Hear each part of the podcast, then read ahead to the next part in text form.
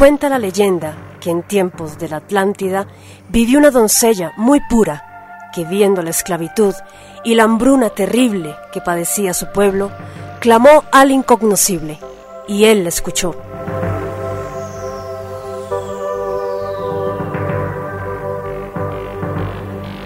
Mandando a su enviado, quien le entregó unas semillas de cereal que saciarían el hambre de su pueblo, y una semilla de piedra de la que brotaría un héroe que los liberaría del yugo esclavizador.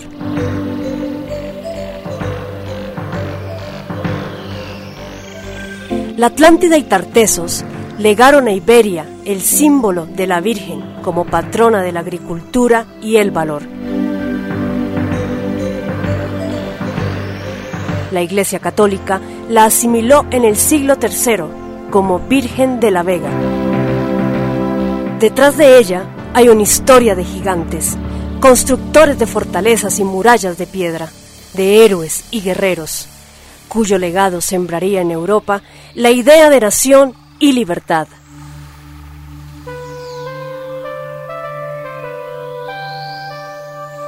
La leyenda popular narra que los cristianos que huían de la Vega de Granada, ante el avance de la conquista musulmana, trajeron consigo la imagen de la Virgen de la Vega.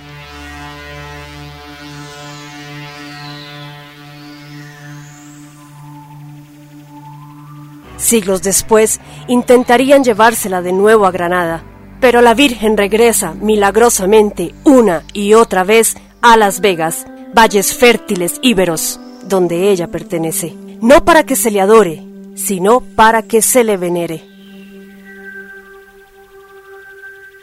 Desde entonces, ella representa nuestros anhelos de libertad, verdad, trabajo, bienestar y soberanía.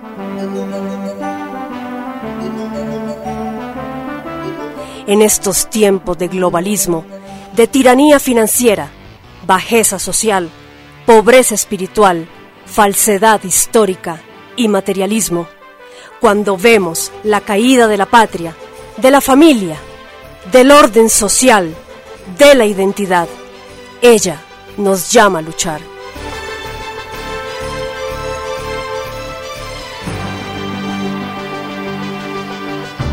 Pero para luchar, primero tenemos que despertar y por eso, en este espacio, abordaremos temáticas que pueden conducirnos a esta mutación. Revisionismo. Sabiduría hiperbórea. Metapolítica. Gnosis y esoterismo. Omniología y alienología. Solo con este conocimiento trascendente podremos vislumbrar lo que nuestros ancestros veían en ella, construyendo la grandeza de la Europa y América milenarias, cuyos vestigios perduran hasta el día de hoy.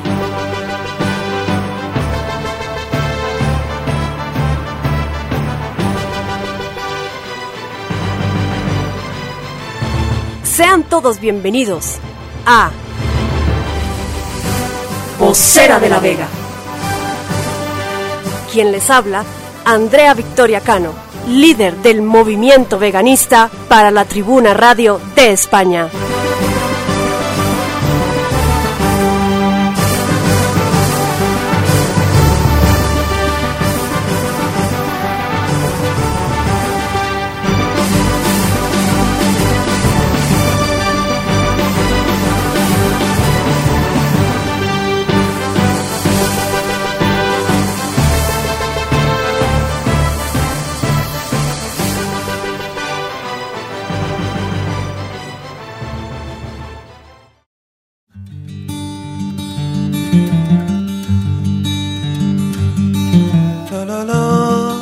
Y aquí estamos nuevamente con todos ustedes, en la decimosexta entrega del programa semanal que ha captado la atención del oyente ávido de conocimiento, Vocera de la Vega, un programa libre de la censura del sistema, un programa que definitivamente despertará el interés de personas hastiadas de tanto ocultamiento y de tanta manipulación. Programa que se transmite desde Bolivia para la Tribuna Radio de España. Recordarles que estamos en los últimos programas de este primer ciclo, por lo que les pedimos se suscriban al canal de Evox de la Tribuna Radio, se pongan al tanto de las anteriores entregas y difundan lo más posible este material.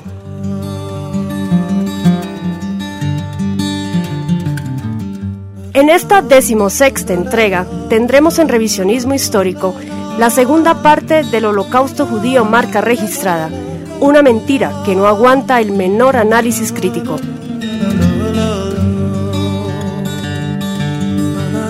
En Metapolítica continuaremos con la cuarta parte del terrorismo judío en España, datos reveladores que nos brinda la geopolítica en su afán de resolver las infiltraciones internacionales en territorios soberanos.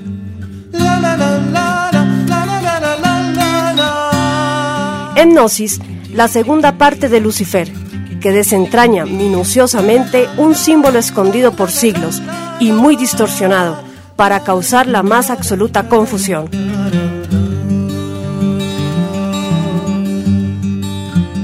Y finalizando en omniología, un suceso interespacial que produjo la ira terráquea por el engendro de un ser extraterrestre.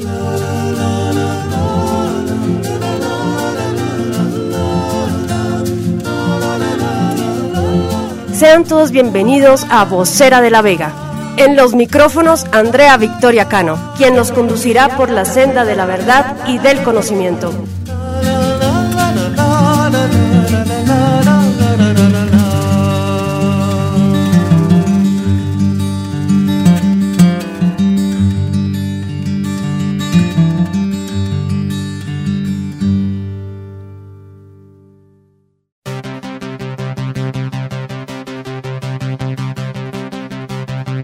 Revisionismo histórico.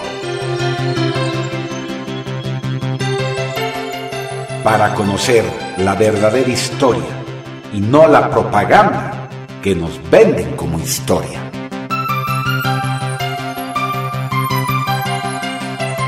Libros e información censurada. La historia oculta del mundo. Entrevistas y sus protagonistas. De España.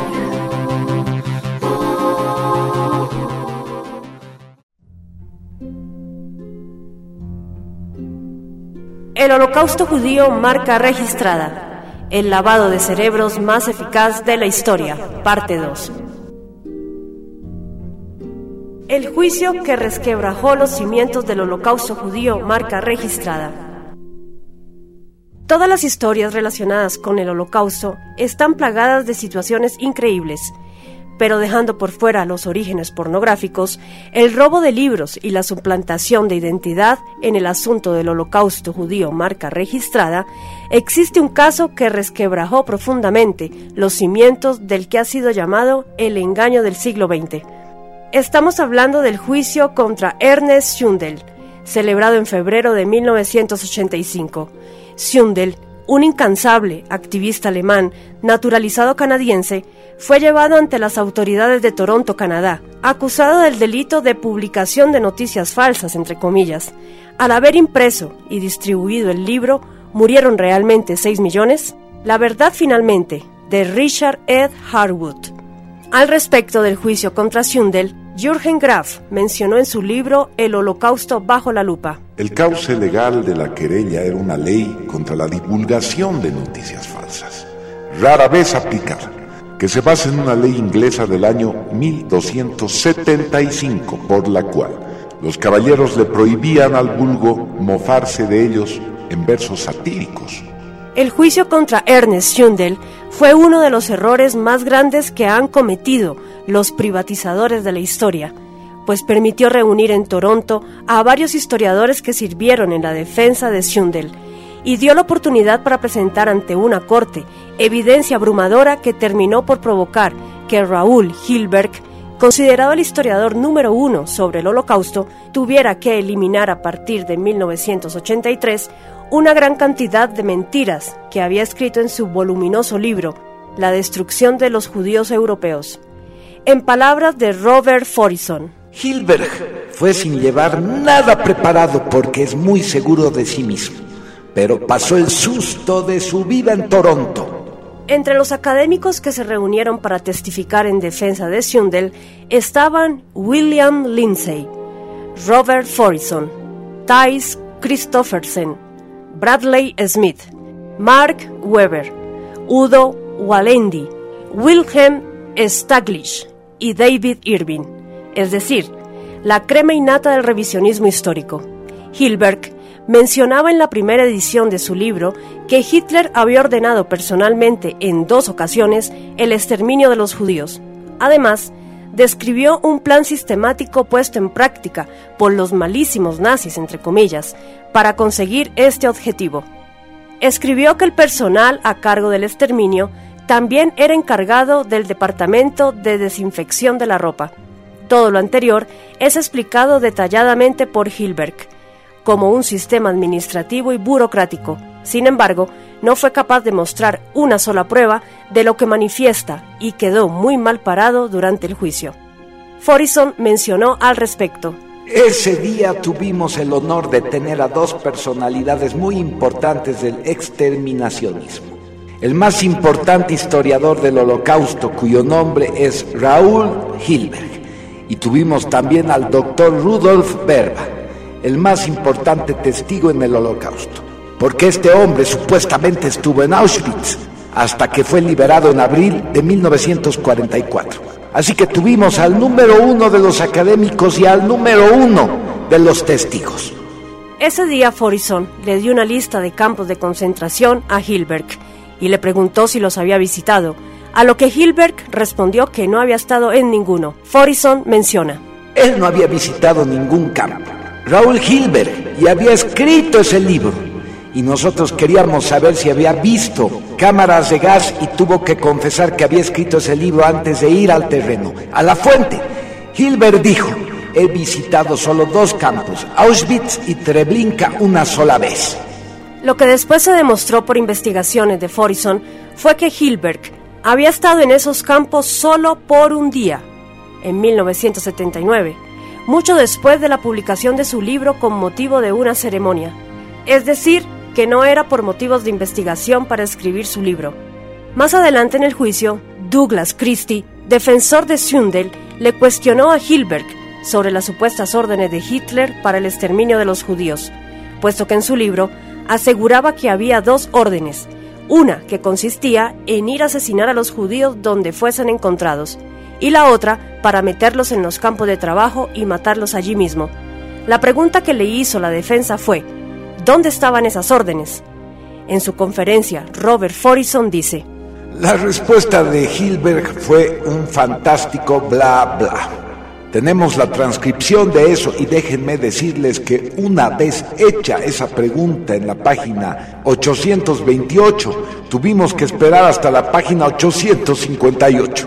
30 páginas hasta que Hilberg estuvo de acuerdo en que no hay prueba.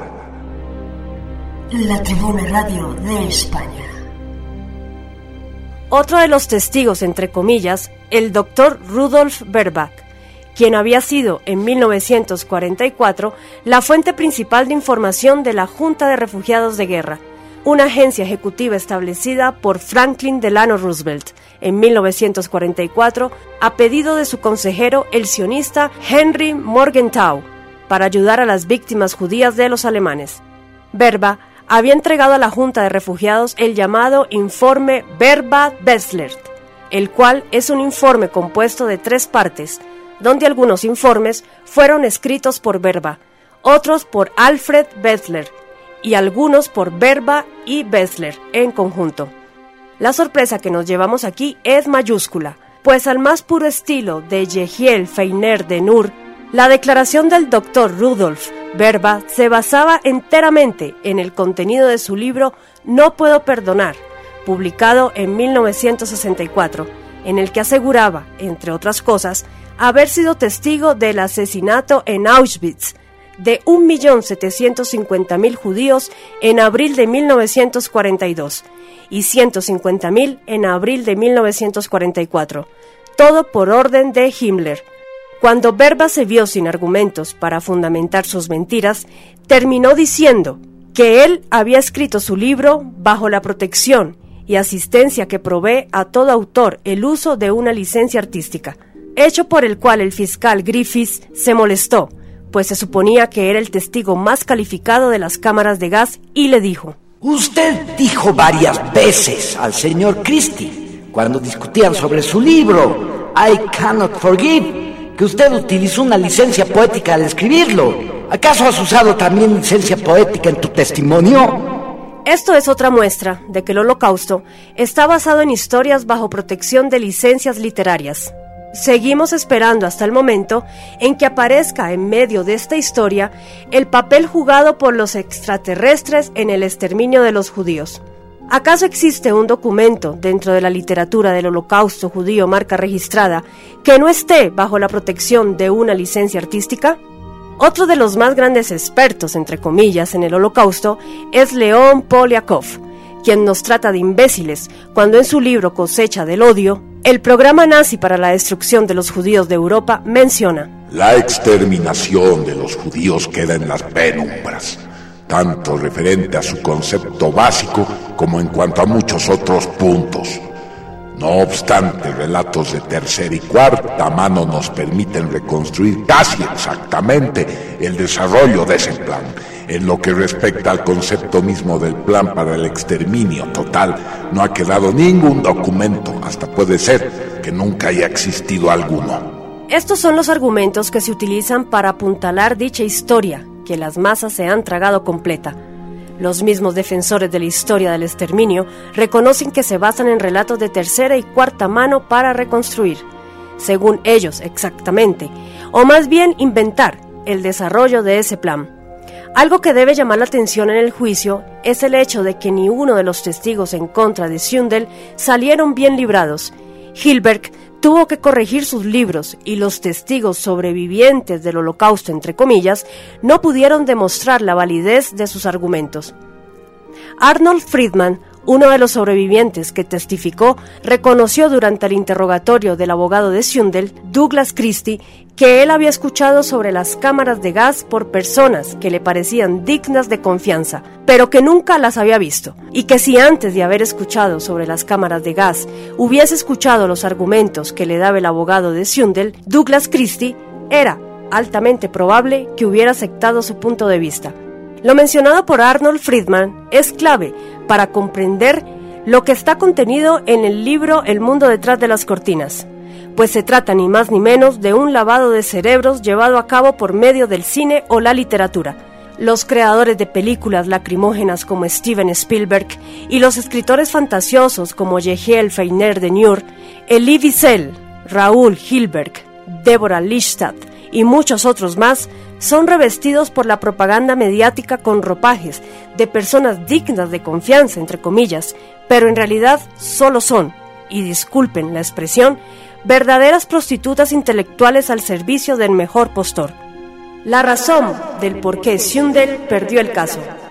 A pesar que la parte acusadora sufrió tantos reveses en contra de Ernest Sundel, el juez Hugh Locke lo declaró culpable y le dictó una sentencia de 15 meses de prisión, veredicto que fue posteriormente anulado por la Corte Provincial de Apelaciones, a causa de que el juez desestimó indebidamente evidencia de la defensa y se vio envuelto en la deshonrosa práctica de dar instrucciones impropias al jurado que influyeron en el veredicto final. ¿Cuál era el objetivo de esto? El sutil pero muy importante objetivo en el hecho de declarar culpable a Sundel a toda costa, aunque el fallo después hubiese sido anulado, y es que el mundo estaba al pendiente de este juicio, y una victoria de los revisionistas ante los tribunales hubiese significado el principio del fin del producto más vendido de los poderosos del mundo. Con el oportuno, aunque momentáneo veredicto de culpabilidad, se quedó en la mente de las masas la impresión de que Schundel había perdido el caso y por lo tanto era culpable, aunque el veredicto haya sido anulado después. Esto se llama guerra psicológica. Mantener una mentira de tal envergadura se torna a la larga tan difícil como querer mantener aprisionada el agua en las manos, sabiendo que terminará escapando inexorablemente entre los dedos. Y hasta para los más inteligentes sionistas ha sido imposible evitar que surjan varias cuestiones imposibles de explicar, desde el punto de vista del razonamiento lógico, como el hecho de que se hayan dictado leyes que persiguen a quienes tienen un punto de vista diferente al de los exterminacionistas.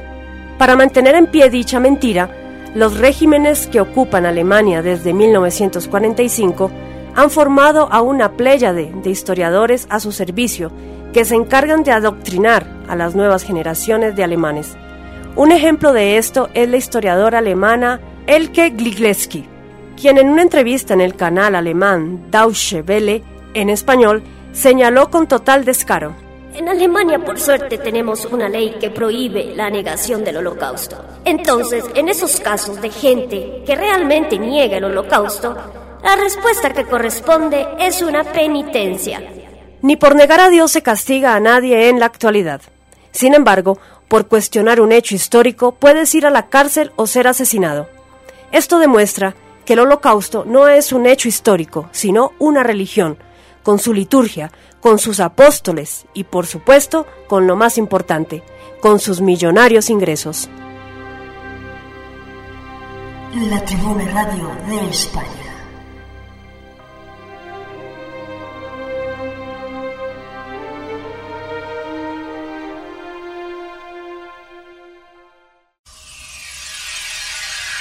La política bipolar de izquierdas y derechas sirve al mismo amo internacional. Nada en ella hay de espiritual. Es tiempo de una tercera posición, de una nueva opción. Hombres y mujeres orientados, nobles y despiertos, ejerciendo su derecho político. político. A la función regia aspirarán y la metapolítica expresarán. Metapolítica. Un espacio para reconocer personas, obras y organizaciones de nuestro tiempo, que con su trabajo visible luchan contra el nuevo orden mundial.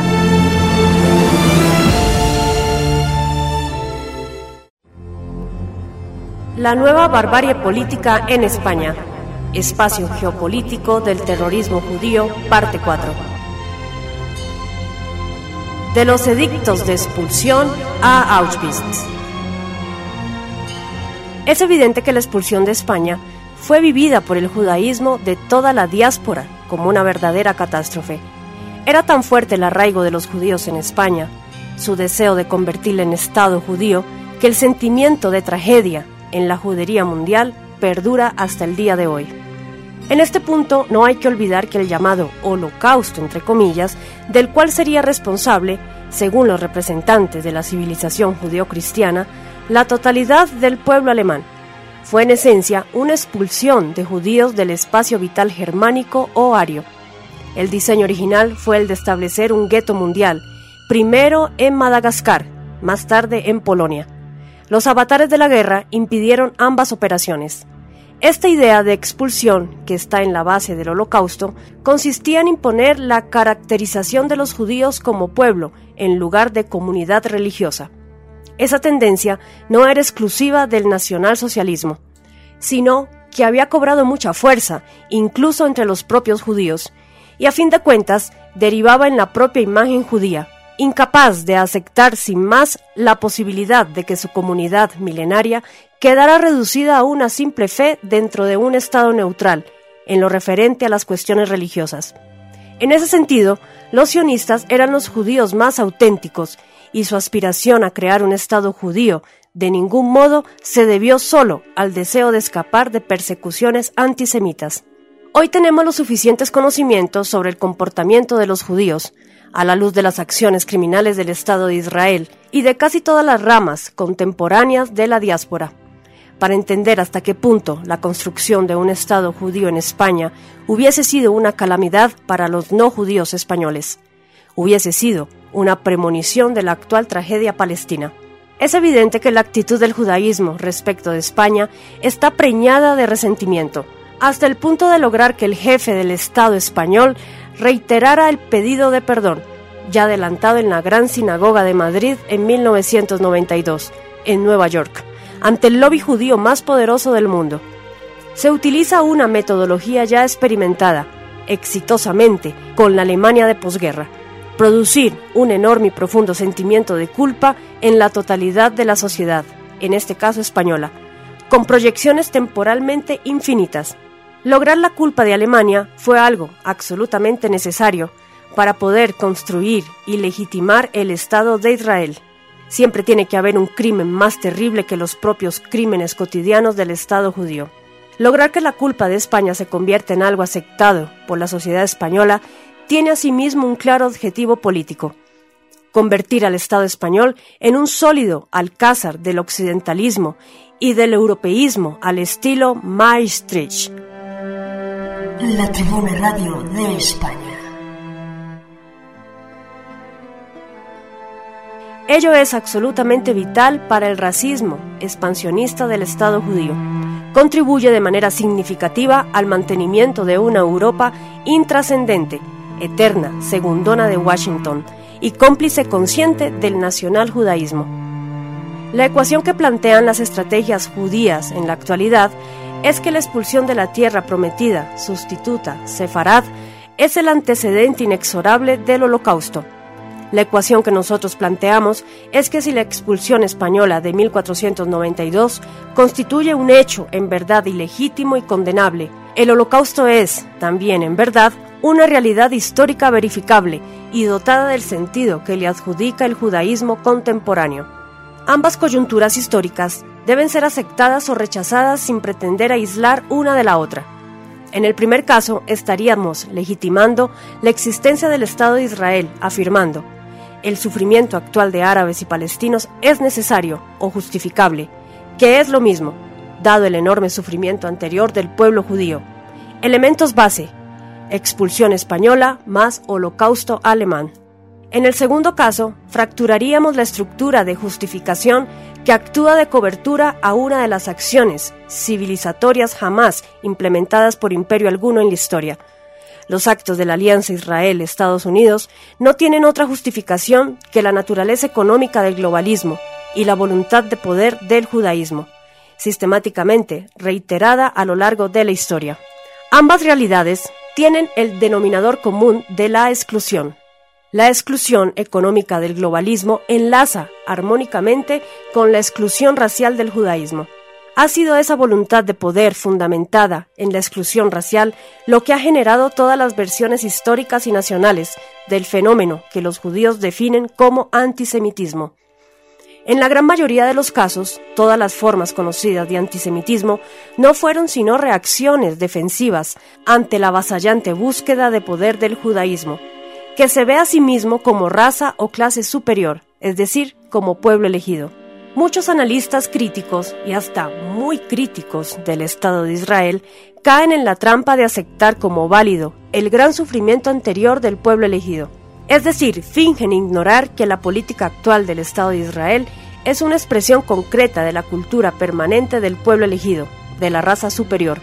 Afortunadamente, ya existe el conocimiento histórico necesario que socava de manera concluyente la versión judía del llamado Holocausto.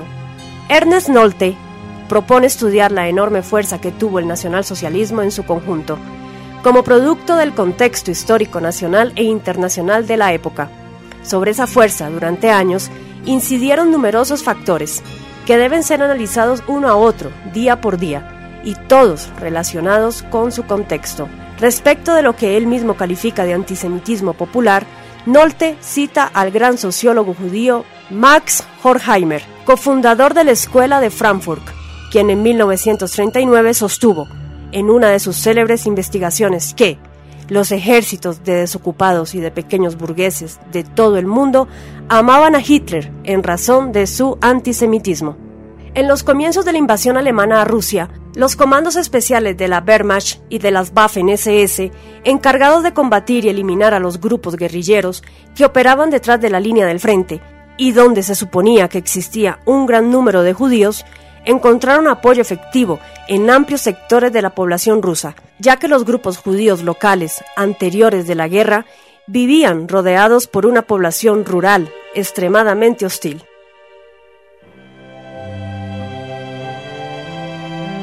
España, el nacional judaísmo y la nueva situación estratégica global. Llegados a este punto, el interrogante central que se plantea y al que será necesario responder es, ¿cuál será el marco estratégico dentro del que se desarrollarán en el futuro los diferentes conflictos locales, nacionales y regionales? No se trata en absoluto de una cuestión académica, sino de un problema de política práctica de primera magnitud, al cual se deberán enfrentar estados y movimientos contestatarios a lo largo y a lo ancho de todo el mundo en los próximos tiempos. Según cómo se configure la estructura de la política mundial, las alternativas de cambio se incrementarán o disminuirán. Esas alternativas alcanzarán cotas máximas en un mundo completamente apolar, es decir, carente de una policía global, respaldada por una ideología legitimante a escala planetaria, elaborada y manipulada a partir de decisiones centralizadas. Inversamente, las posibilidades de cambio disminuirán en una relación directamente proporcional, en un mundo estrictamente unipolar, en el cual un mismo centro de poder centralice una política global unificada en los planos económico, político, militar, cultural y religioso. Los hechos que se suceden en la esfera de la política mundial de los últimos años señalan que una nueva situación estratégica está surgiendo de los escombros acumulados en el corto periodo de la posguerra fría. Existen los primeros indicios de que estamos entrando en un nuevo periodo histórico, de que ya hemos cruzado la frontera determinada por los efectos de la implosión del viejo mundo bipolar. Esta nueva realidad social global, originada en la economía de la posguerra fría, tiende a producir dos tipos de conflictos simultáneos. Por un lado, una guerra social global, un nuevo tipo de lucha de clases a escala planetaria, entre poseedores y desposeídos, entre orgullosos y humillados. Por otro lado, la emergencia del factor nacional. La lucha de los humillados es, en primer lugar, una lucha por la recuperación de los espacios nacionales agredidos por la expansión de la globalidad. En la base de los espacios nacionales por recuperar suele haber una cultura diferenciadora y resistente.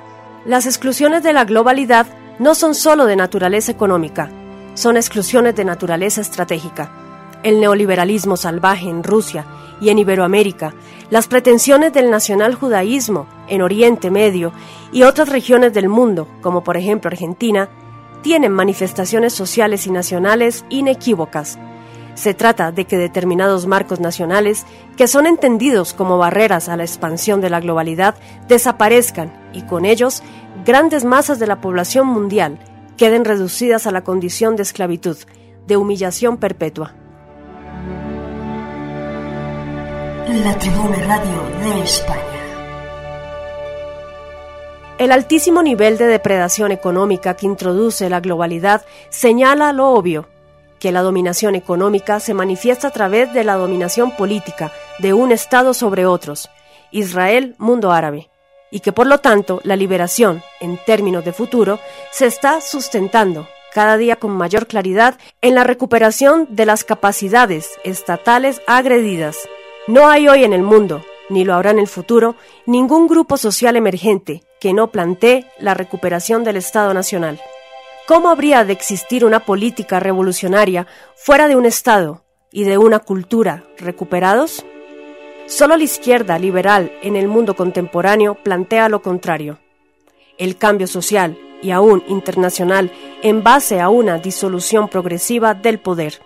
Ello indica que esos grupos hoy carecen de cualquier tipo de sustentación social y que por lo tanto son expresiones camufladas de la verdadera contrarrevolución es decir, manifestaciones ideológicas de los grupos dominantes y de los estados hegemónicos.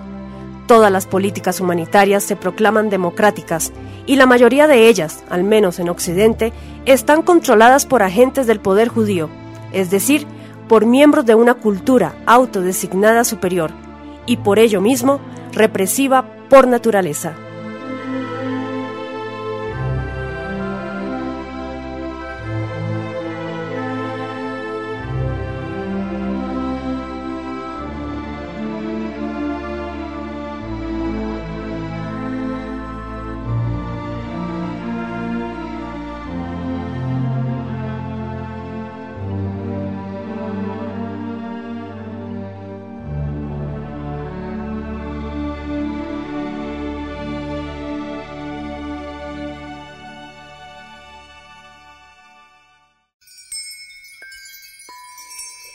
Gnosis y esoterismo. Porque la gnosis, de la nueva era, es para incautos. La verdadera gnosis proviene de la memoria, de la sangre. Cuyo origen para los hispanoamericanos está en los señores de Tarsis de Iberia, padres de nuestra lengua castellana. Prestad atención y abrid bien vuestros sentidos.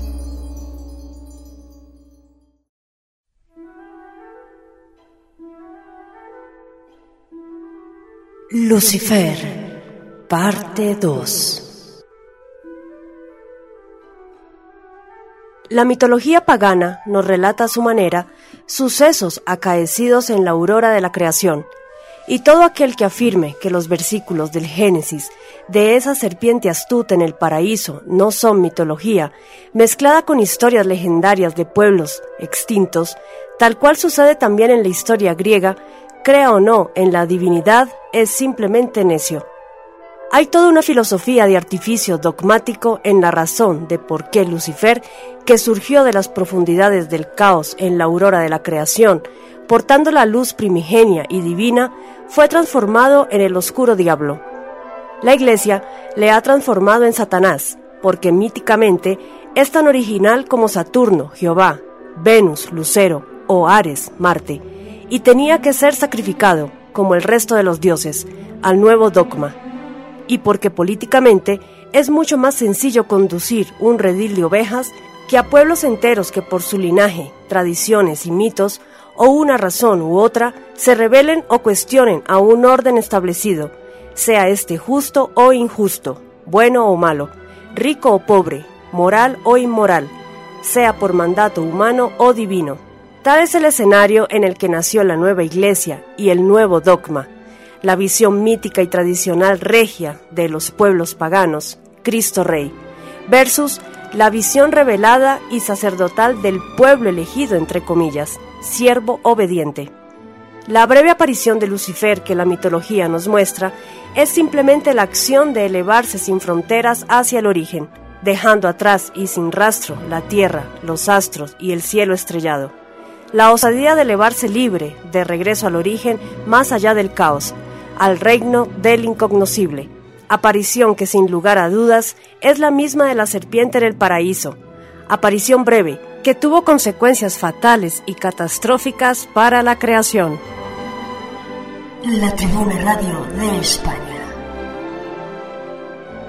Para explicar los conceptos de Lucifer y reino del incognoscible, debemos acudir a Platón y el demiurgo. En la lengua griega antigua, un demiurgo era todo aquel que se dedicaba a los trabajos propios de los pueblos, desde los artesanos a los herreros.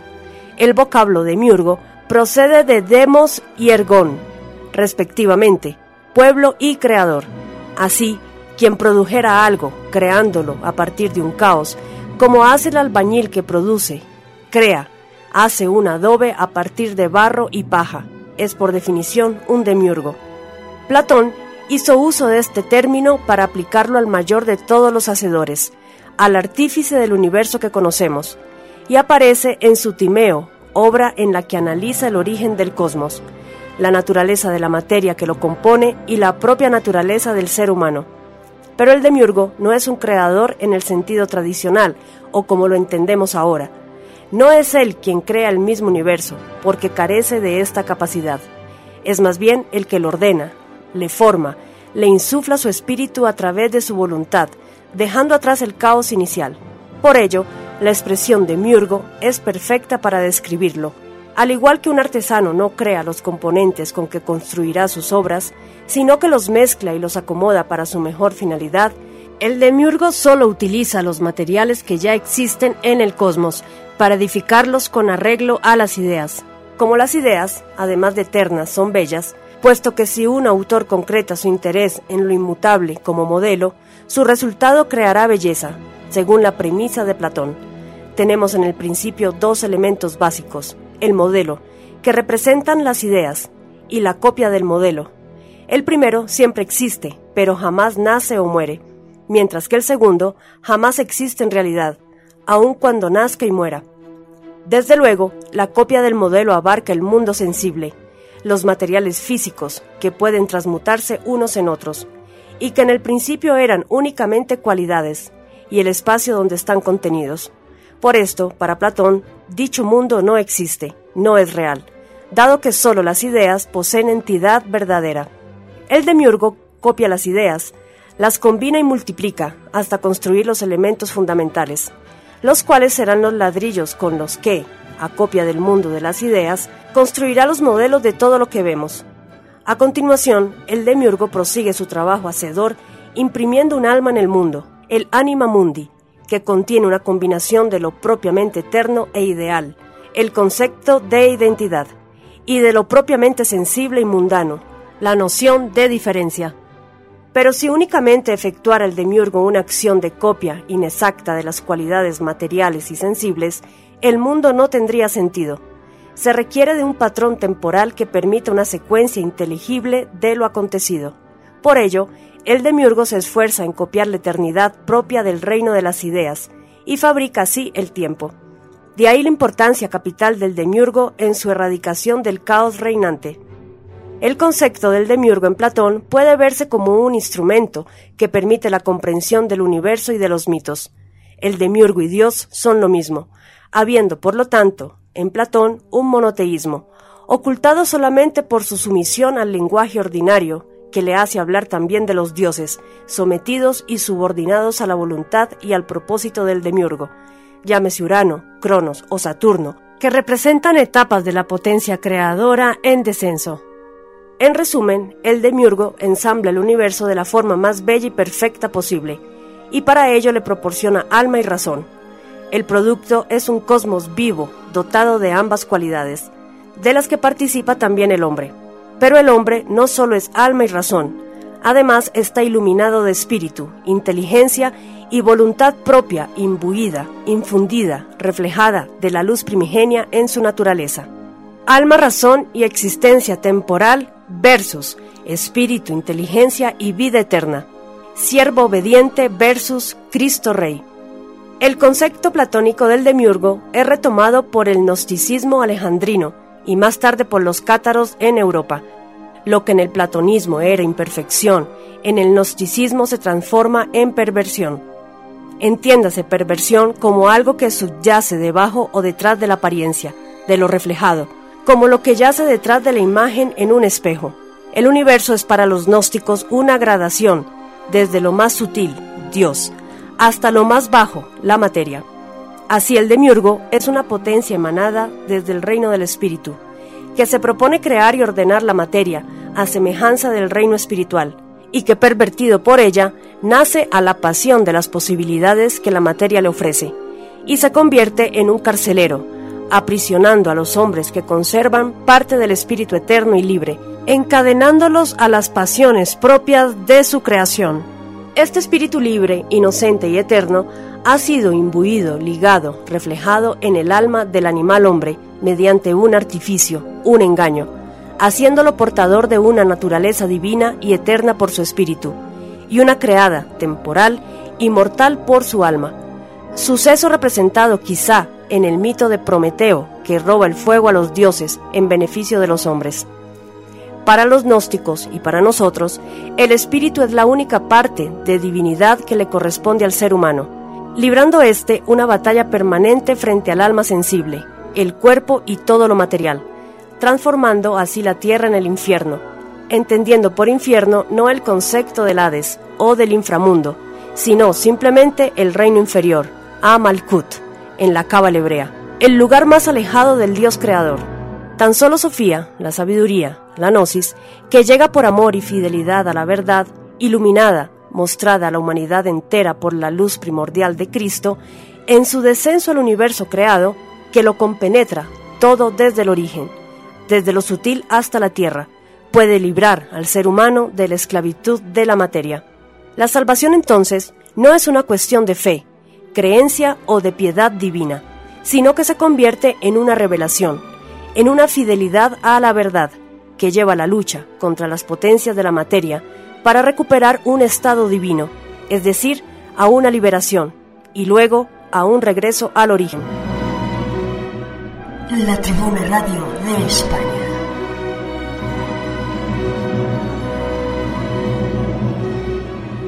Es sabido oficialmente que a partir del edicto del año 313, Constantino legaliza el cristianismo y le otorga derechos equivalentes al de los cultos paganos. 79 años más tarde, el 381, Teodosio I declara el cristianismo religión oficial del Estado y el 392, por ley imperial, se considera y castiga el culto pagano como crimen de lesa majestad, es decir, es sancionado con la pena de muerte.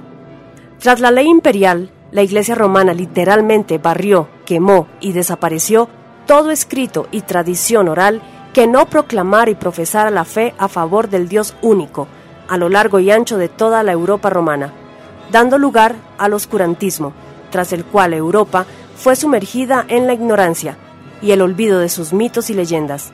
Tan solo los godos y los nórdicos se salvaron del castigo, pero no por mucho.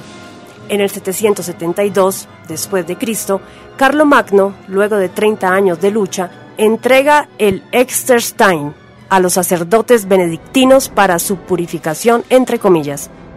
Magno, luego, en el 783, en Verden, y en nombre del Salvador Jesús Cristo, decapita a cinco mil nobles sajones, cuya sangre consumaría en el sacrificio ritual la unidad del Dios creador Jehová.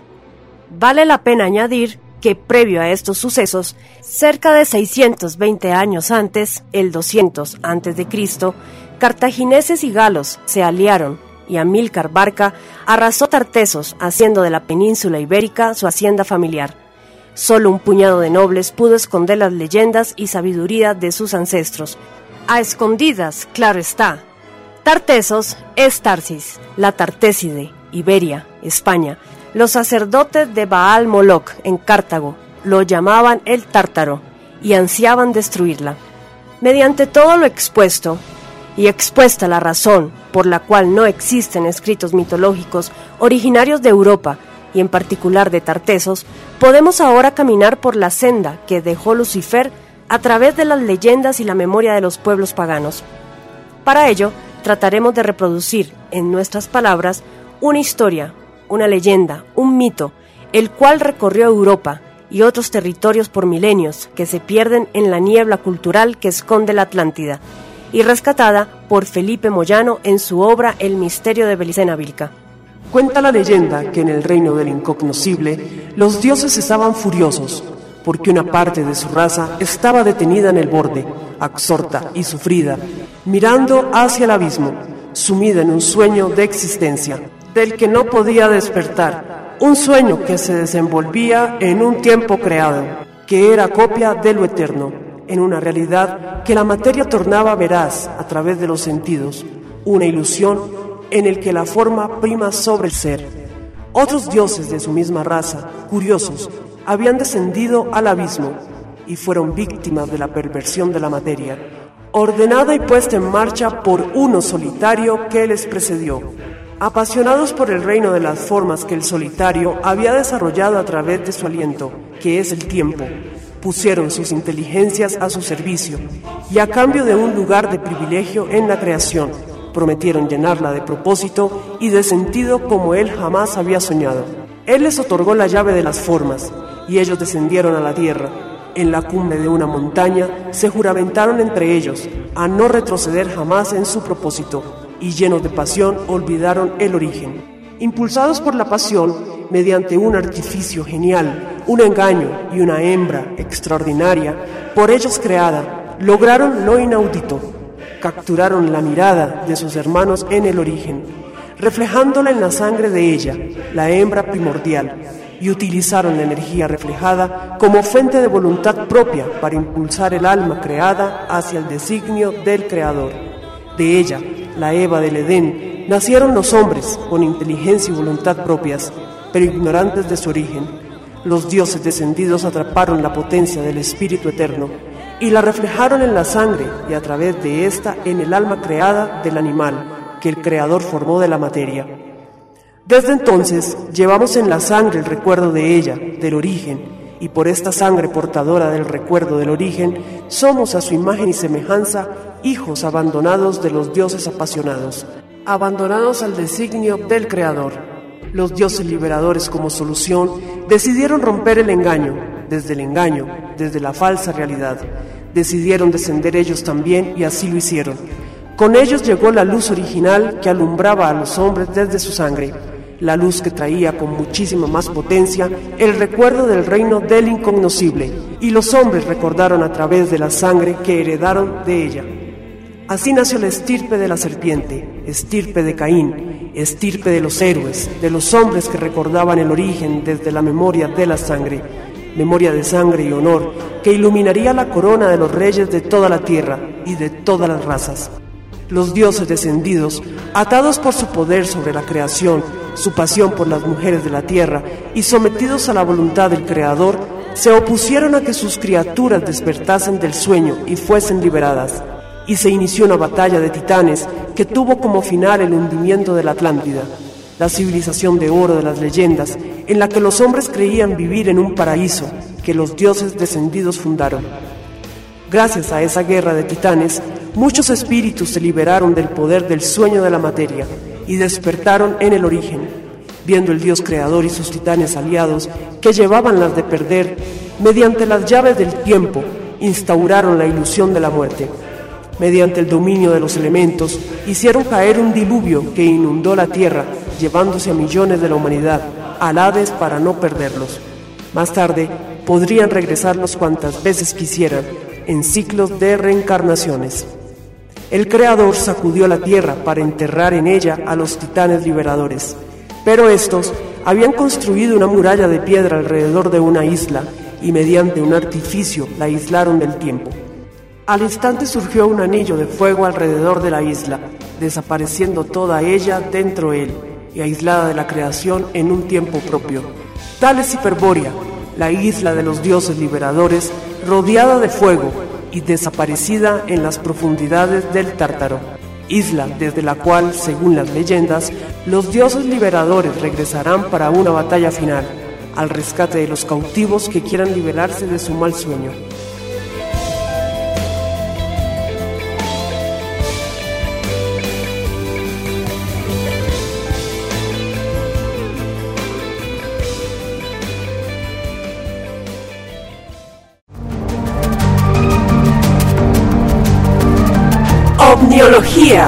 Y alienología.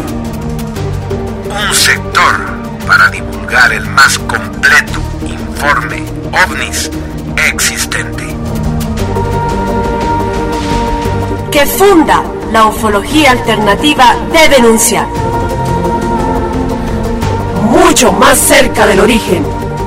Y más allá de la especulación.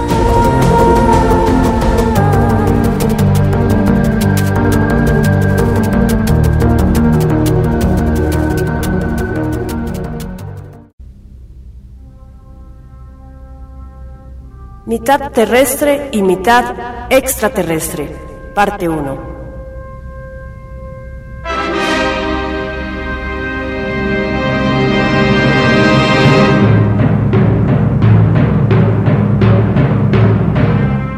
El misterio de Belicena Vilca, la primera y única novela mágica de todos los tiempos, recordemos que estamos hablando de la excepcional obra de Luis Felipe Moyano un libro capaz de transmutar al lector, de despertar en este su memoria de sangre, de reestructurar un sistema cultural, su mundo, entre comillas, inconsciente.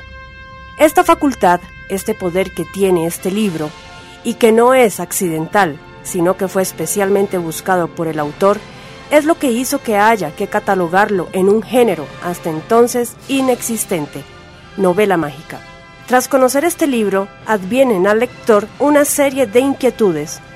¿Cómo? ¿Cómo se produjo semejante obra? ¿Qué hay detrás del libro más grande que se haya hecho para la humanidad? Sí, claro, el autor, pero ¿bastó una persona? Desde ya diremos que no, que Luis Felipe Moyano se valió de una orden que por su carácter de secreta es todo un misterio, y hoy trataremos de develarlo. Antes de comenzar la historia de la orden, debemos repasar rápidamente el contexto. Paralelamente a la emergencia en Alemania del Tercer Reich, los SIDAS, los extras, entre comillas, los dioses liberadores de Agartha, isla terrestre convertida en plaza liberada, planean el nacimiento de un superhombre con la misión de escribir un libro capaz de mutar al hombre dormido en el cono sur, porque allí suponemos que por la ruta secreta del Kali Yuga, ¿qué es esto?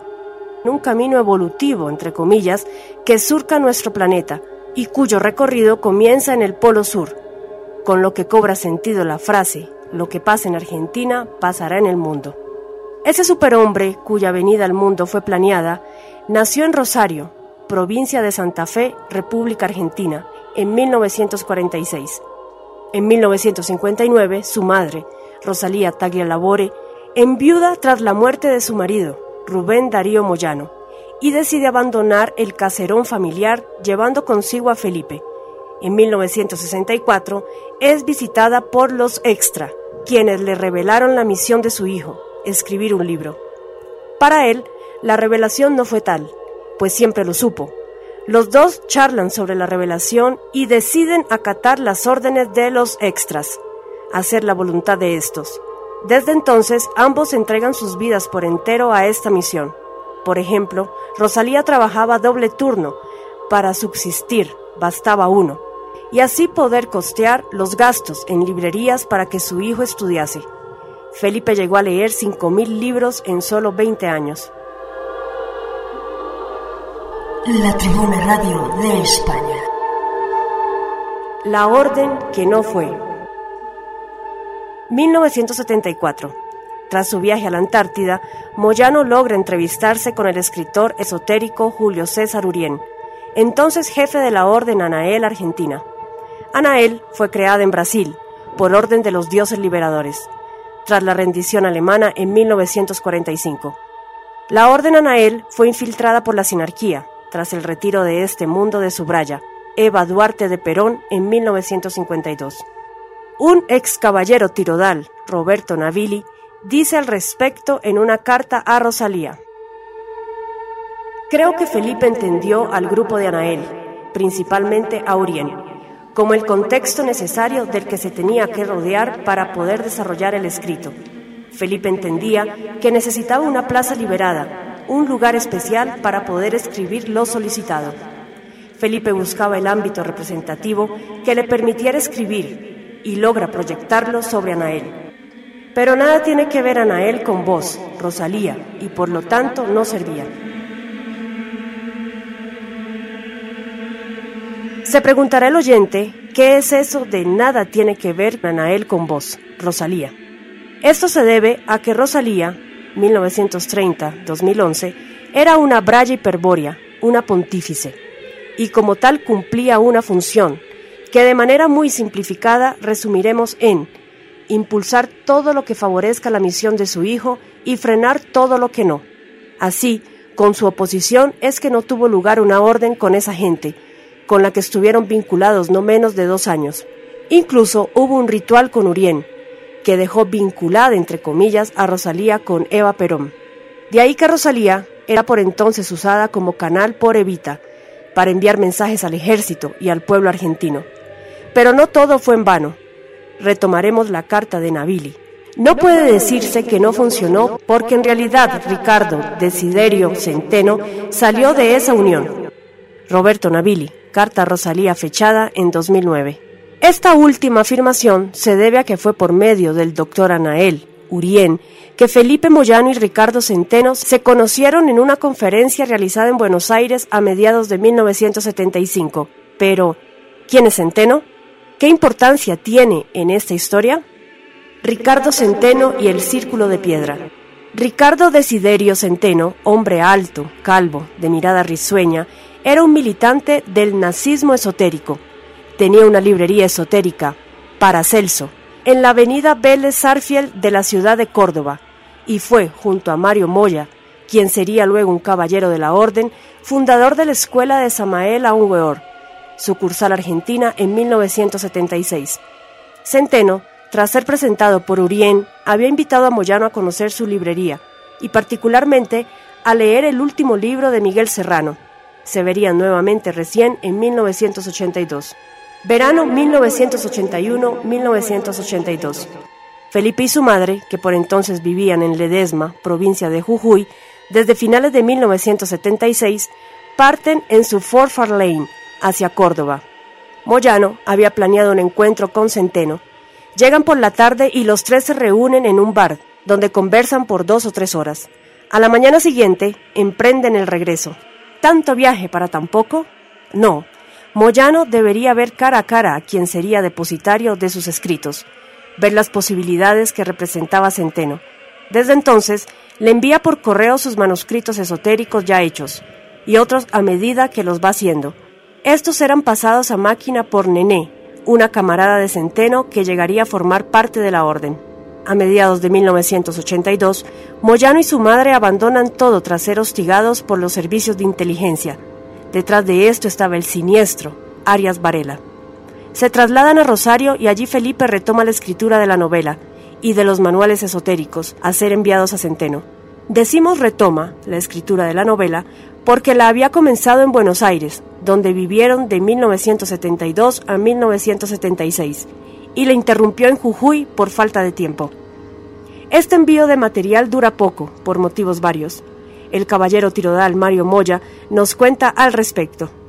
La primera versión de la novela, La extraña aventura del doctor Arturo Signagel, la estaba escribiendo en su departamento de Rosario, convenientemente aislado, y ni salía al palier para mantener la conexión de lo que estaba bajando, incontaminada. Pero la protección no alcanzaba porque era bombardeado por enfermedades y problemas de todo tipo, además de quedarse sin medios de subsistencia. Se le acabó el dinero y a su madre se le ocurre que pida ayuda. Decide mandar cartas a ocho personas conocidas de él que podían interesarse. Solo Ricardo Centeno de Córdoba contestó y afirmativamente. El trato era que le mandaran dinero para seguir, a cambio de mandarle información a Ricardo y al grupo que reunió para compartir ambas cosas, la información iniciática hiperbórea y el apoyo financiero a Felipe. Así nació el Círculo de Piedra. El Círculo de Piedra fue así el grupo precursor de la futura orden. Constaba de 8 o 16 personas, según consigna de Moyano, buscadores de la verdad, elegidos por Centeno, quien impartía a estos las enseñanzas teóricas y prácticas de Felipe. Esto no lo haría por mucho tiempo. Antes de que Moyano terminara de escribir, Centeno dejaría este plano de existencia, mediante el uso de la runa de la muerte. Así lo relata Rosalía en la treceava parte de su relato. No sé si estuvo dos años aquí, ya que mi hijo le había enseñado, y le dijo, mira, cuando te la querás tomar de este mundo. Y le explicó cómo debía ser. Él ni lerdo ni perezoso a los días vino, que habían alquilado un departamento y le dijo a mi hijo, me vengo a despedir. ¿Por qué? Me las tomo. Y mi hijo le dijo, ¿te volviste loco? ¿Cómo me vas a dejar con este quilombo si yo tengo que escribir? Y él le dijo, te van a esperar, vos dale las instrucciones y ellos mientras te van a preparar el lugar con un salón para auditorio, ya que al finalizarlo, mi hijo lo quería leer para explicarles cada palabra. El tema fue que vino a la mañana a despedirse y a la tarde se fue, un 20 de marzo. La Tribuna Radio de España. Nacimiento de la Orden. 1984. El capitán Kiev, el alienígena de Agartha que se contactaba con Rosalía y su hijo, ordena a Moyano trasladarse a la ciudad de Córdoba, capital de la provincia homónima, y fundar una orden. Hay que tener en claro que no fue ni Centeno ni el Círculo de Piedra el motivo de la elección geográfica, sino motivos más complejos que tienen en cuenta la topografía, la toponimia, la cultura, la historia y el tiempo. En septiembre de ese mismo año se trasladan a la ciudad elegida. Meses después tienen lugar varias reuniones organizadas por Centeno y el Círculo, con bastante gente invitada. El objetivo era sumar más gente y así en un futuro próximo poder seleccionar a los futuros integrantes de la orden. Muchas de estas reuniones se llevaban a cabo en la casa de Centeno o en su librería. Orlando Croy Romero, quien sería luego integrante de la orden, encontró una casa con las características solicitadas por Moyano. Se la prepara acercándola rúnicamente y pasa a ser la casa de Moyano y su madre, imprenta y sede de la orden. Nos cuenta el tirodal Mario Moya.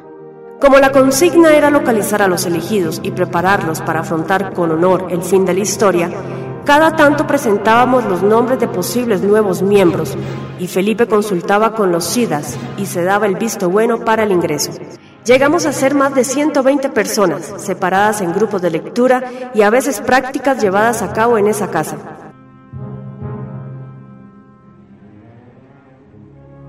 1985, mayo.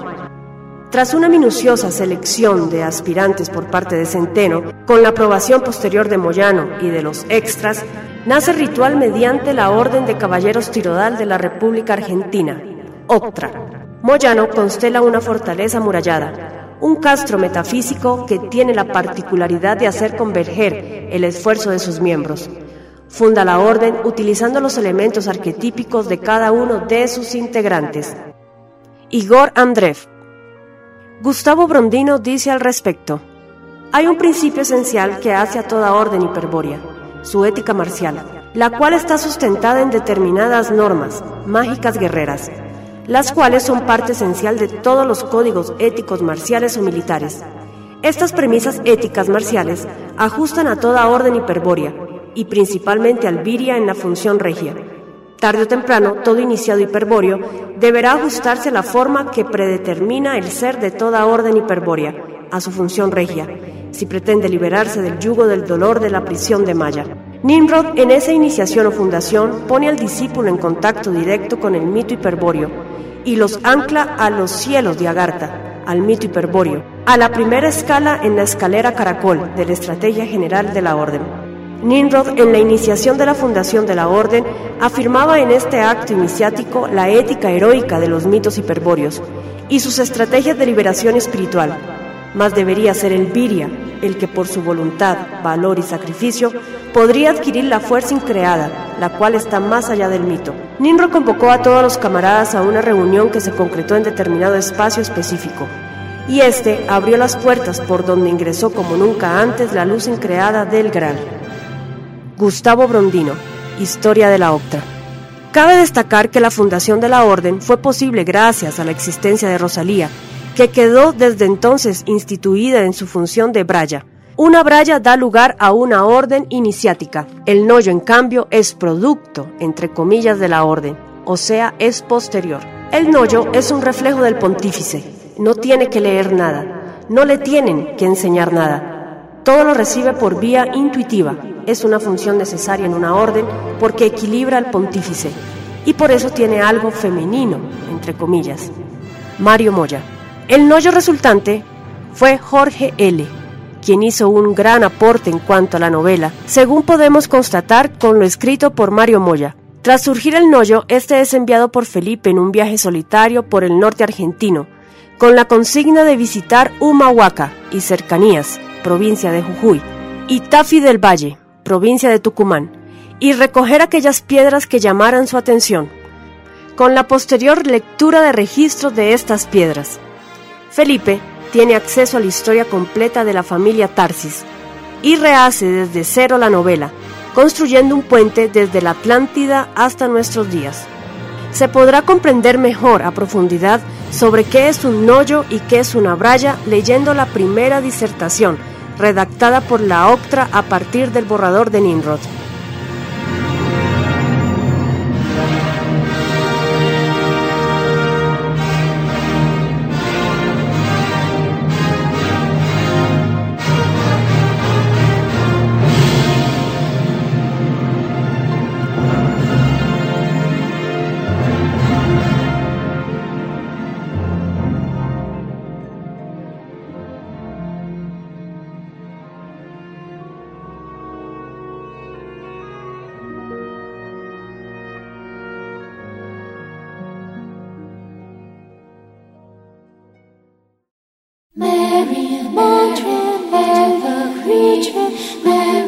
Agradecemos mucho la atención que nos han brindado. Una humanidad orientada no puede ser jamás engañada ni manipulada. Y ese es el propósito y el compromiso que tenemos con todos ustedes al difundir esta información.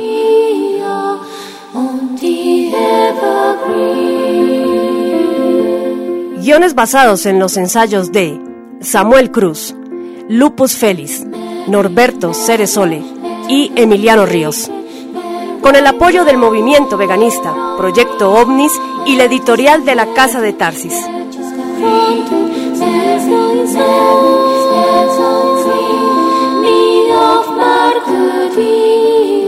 Recomendarles a todos, para ampliar la información de los temas aquí tratados, se remitan a las redes sociales alternativas como YouTube, BK, BitChute, Vimeo, RootTube y el blogger sabiduríaexoplanetaria.blogspot.com.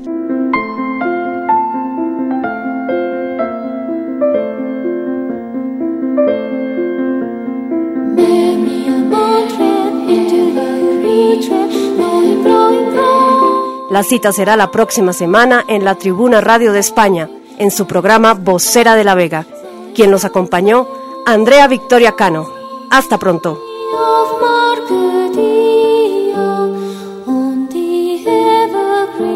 Y recuerden, la sabiduría que brota del honor es capaz de resignarlo todo.